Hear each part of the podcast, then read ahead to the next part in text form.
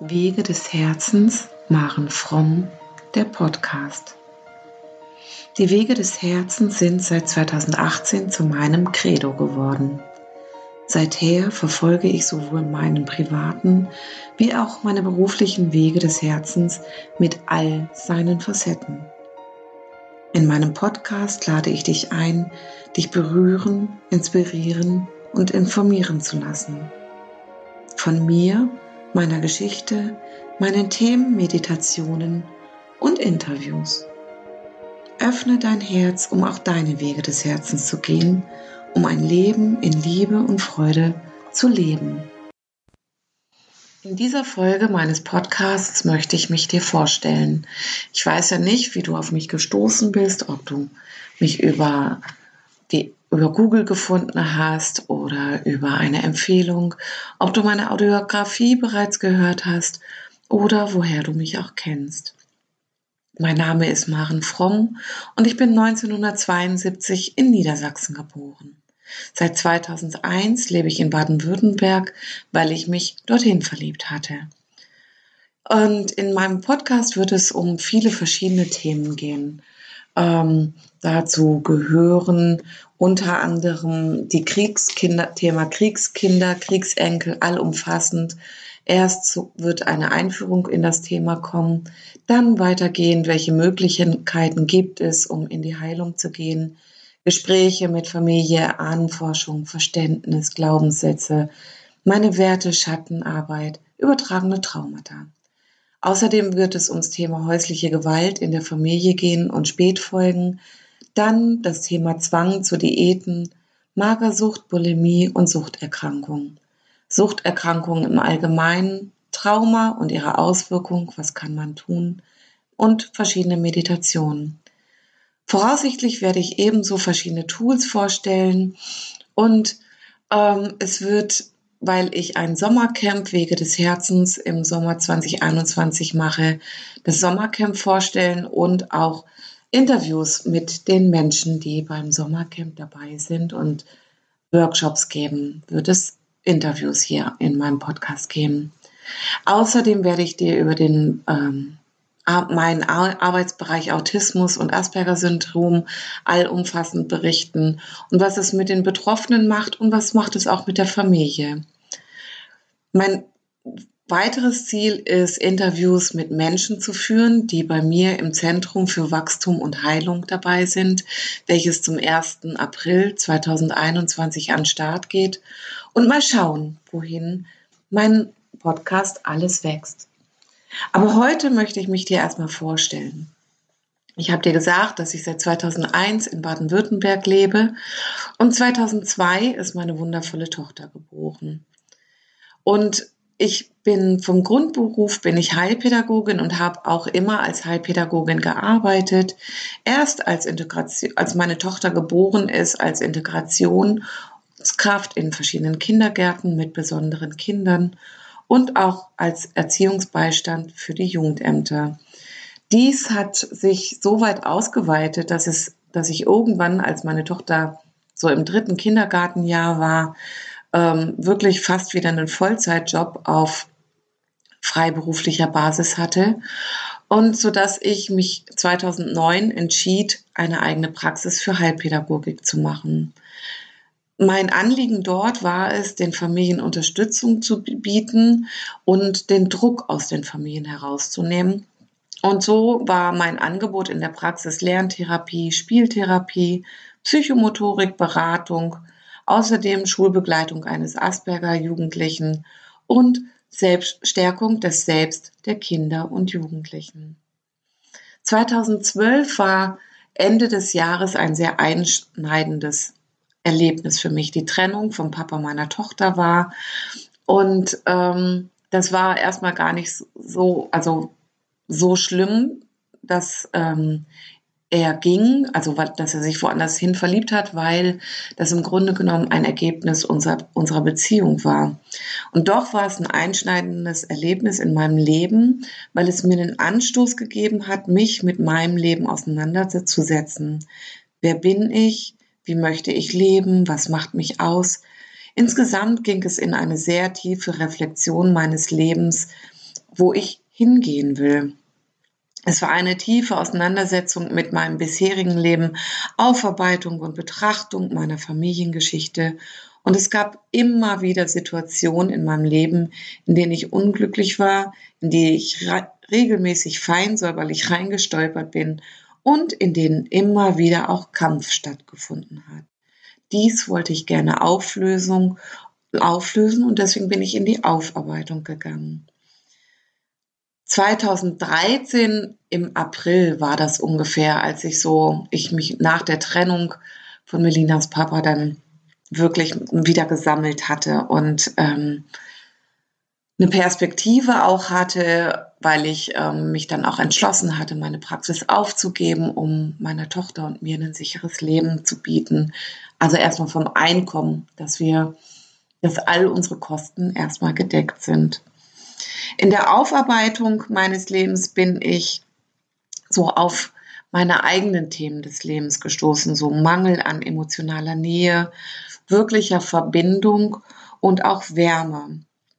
Und bis Mai 2020 hatte ich gar keine Erinnerung an meine ersten zehn Lebensjahre. Und im Zuge meiner Aufarbeitung und im Zuge dessen meiner Reflexion bin ich immer mehr darauf gestoßen, dass es ähm, tiefgehende Gründe dafür geben muss, dass zehn Jahre meines Lebens abgespalten sind. Und ich hatte aber keinerlei Erinnerung an mein Trauma. Ähm, alles, was über mich erzählt wurde aus meinen ersten zehn Lebensjahren, ähm, habe ich mir angehört, aber es hat mich gar nicht berührt und auch gar nicht betroffen. Es war, als würde über jemand Fremdes erzählt werden oder wenn Freundinnen, so Sandkastenfreundinnen erzählten, ähm, was sie mit mir erlebt haben. Das war schon manchmal eine sehr unangenehme Situation, weil ich dann da saß und wow, sie waren so berührt noch von diesen Erlebnissen und haben sich so gerne daran erinnert und ich saß da und konnte gar nichts dazu sagen. Es war wirklich wie über jemanden Fremdes. Das hat mich unglaublich animiert, weiter auf meine Forschungsreise zu mir selbst zu gehen, weil ich mich selber erst an mein Leben nach dem zehnten Lebensjahr erinnern kann. Ähm, und das fing, da fängt es im Grunde genommen auch erst damit an, auch mit was Negativen in dem Sinne, ähm, weil ich ab meinem zehnten Lebensjahr zu Diäten gezwungen wurde, um weil ich mit meinem Aussehen so dem Außenbild nicht entsprach, welches meine Eltern gerne für ein Mädchen gehabt hätten. Ähm, so ist es mir vermittelt worden mein Leben lang, ähm, dass es auch wichtig ist, schön und schlank zu sein. Ähm, und rückwirkend ist es aber so, dass ich es mir genauer angeguckt habe und dabei darauf gekommen bin, dass es eigentlich nicht mein Thema ist, weil ich habe, ähm, wenn ich mir Fotos von damals ansehe, ja, war es okay, wie ich ausgesehen habe. Es war überhaupt nicht schlimm, ähm, sondern es war das Thema meiner Familie. Ähm, sie, sie selber setzen sich mit dem Thema Diäten immer wieder auseinander und Gewicht und Aussehen war immer auch mit Ängsten verbunden. Wie ist die Außendarstellung? Was können andere Menschen denken? Genau. Im Zuge meiner Aufarbeitung habe ich mich auch mit den Mustern meiner Familie auseinandergesetzt und auch mit Glaubenssätzen, welche ich übernommen hatte. Sowas wie, du darfst dich nicht zeigen, ähm, das steht dir nicht zu, ähm, sei doch mal zufrieden mit dem, was du hast. Ähm, ich durfte mich nicht so frei entwickeln, wie ich das für mich gebraucht hätte, wie es gut für mich gewesen wäre. Und all sowas. Ich denke, du kennst ganz viel Sätze aus dir selber, die du mitbekommen hast aus deiner Familie. Ich glaube, dass meine Eltern mein Aufwachsen, so wie ich das empfunden habe oder wie ich es jetzt für mich reflektiert habe, gar nicht so empfinden. Und ähm, das macht natürlich schon auch Schmerz in der Familie, wenn man da, wenn die Familie plötzlich konfrontiert wird mit Themen, die sie ganz anders wahrgenommen haben. Während, der, während meiner Aufarbeitung bin ich auch auf das Thema Narzissmus gekommen. Und wo in meiner Familie gab es das, weil ich mich mein Leben lang auch in toxischen Beziehungen bewegt habe, in emotionalen Abhängigkeiten und immer einen Kampf um Liebe. Und ähm, so mit dem Gefühl, so im Nachhinein, Liebe gegen Leistung. Also ich hatte immer das Gefühl, ich muss was bringen, ich muss ganz viel geben, um geliebt zu sein. Und bin auch bis 2018 immer wieder in solche Beziehungen geraten, obwohl ich mich dann auch schon tiefer damit beschäftigt hatte und habe dennoch kein, noch nicht das komplette Verständnis dafür bekommen. Dies hat sich für mich geändert nach dem Buch Wie viel Frösche muss ich küssen, ähm, wo ich mein Mutterthema, meine Mutterbindung ähm, genauer betrachten konnte. Und ähm, da dieses Thema werde ich aber auch in einem extra Podcast nochmal aufgreifen.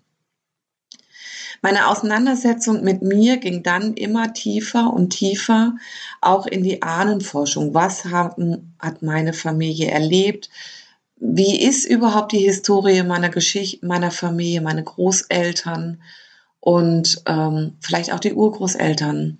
Wie weit konnte das gehen?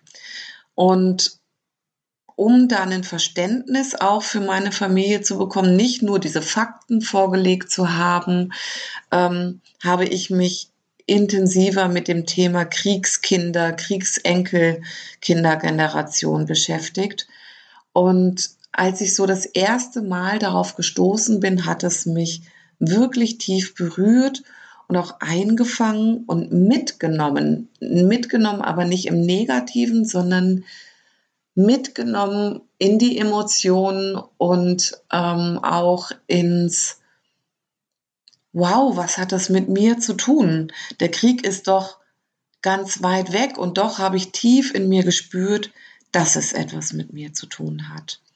Selbst als ich 2016 mit Flüchtlingen ähm, während der Flüchtlingskrise angefangen habe zu arbeiten, habe ich für mich noch gar keinen Zusammenhang gefunden, was ähm, das Thema Kriegsflüchtlinge auch mit mir zu tun haben könnte. Ähm, was hat mich vielleicht dahin hingeführt? Und diesen Zusammenhang habe ich wirklich auch erst, als ich mich tiefer mit dem Thema Kriegskinder, Kriegsenkelgeneration seit 2019 beschäftigt habe, da habe ich meinen Zusammenhang auch zu mir gefunden.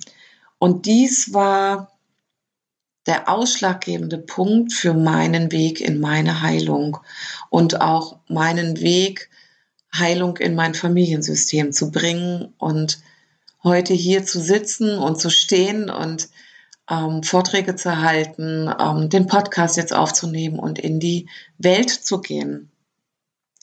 Weil es mich auch nochmal tiefer in das Thema Traumaarbeit gebracht hat und mich auch tiefer nochmal beschäftigen lassen hat mit dem Thema Bindungstheorien und Epigenetik. Für mich war irgendwann 2013, 2014 wichtig, die Entscheidung zu treffen für mein Leben und für mich als Maren wichtig, bewusste Entscheidung, Verantwortung für meine Aufarbeitung, für das Erlebte, was aufgelöst und geheilt werden darf, zu nehmen ähm, was, wohin führt mein Herz, was sagt mein Herz, mein Bauch, Intuition, da wieder in diese Gefühle zu kommen, weil ich auch so ein Kopfmensch, so ein Verstandesmensch war.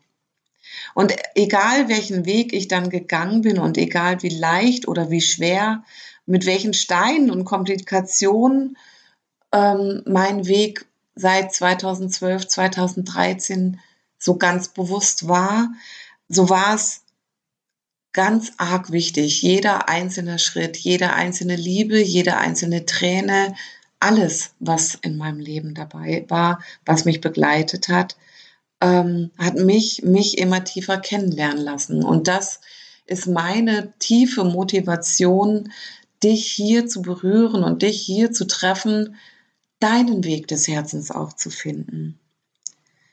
Ich hatte klar immer wieder Stolpersteine und bin stecken geblieben, hatte Krisen.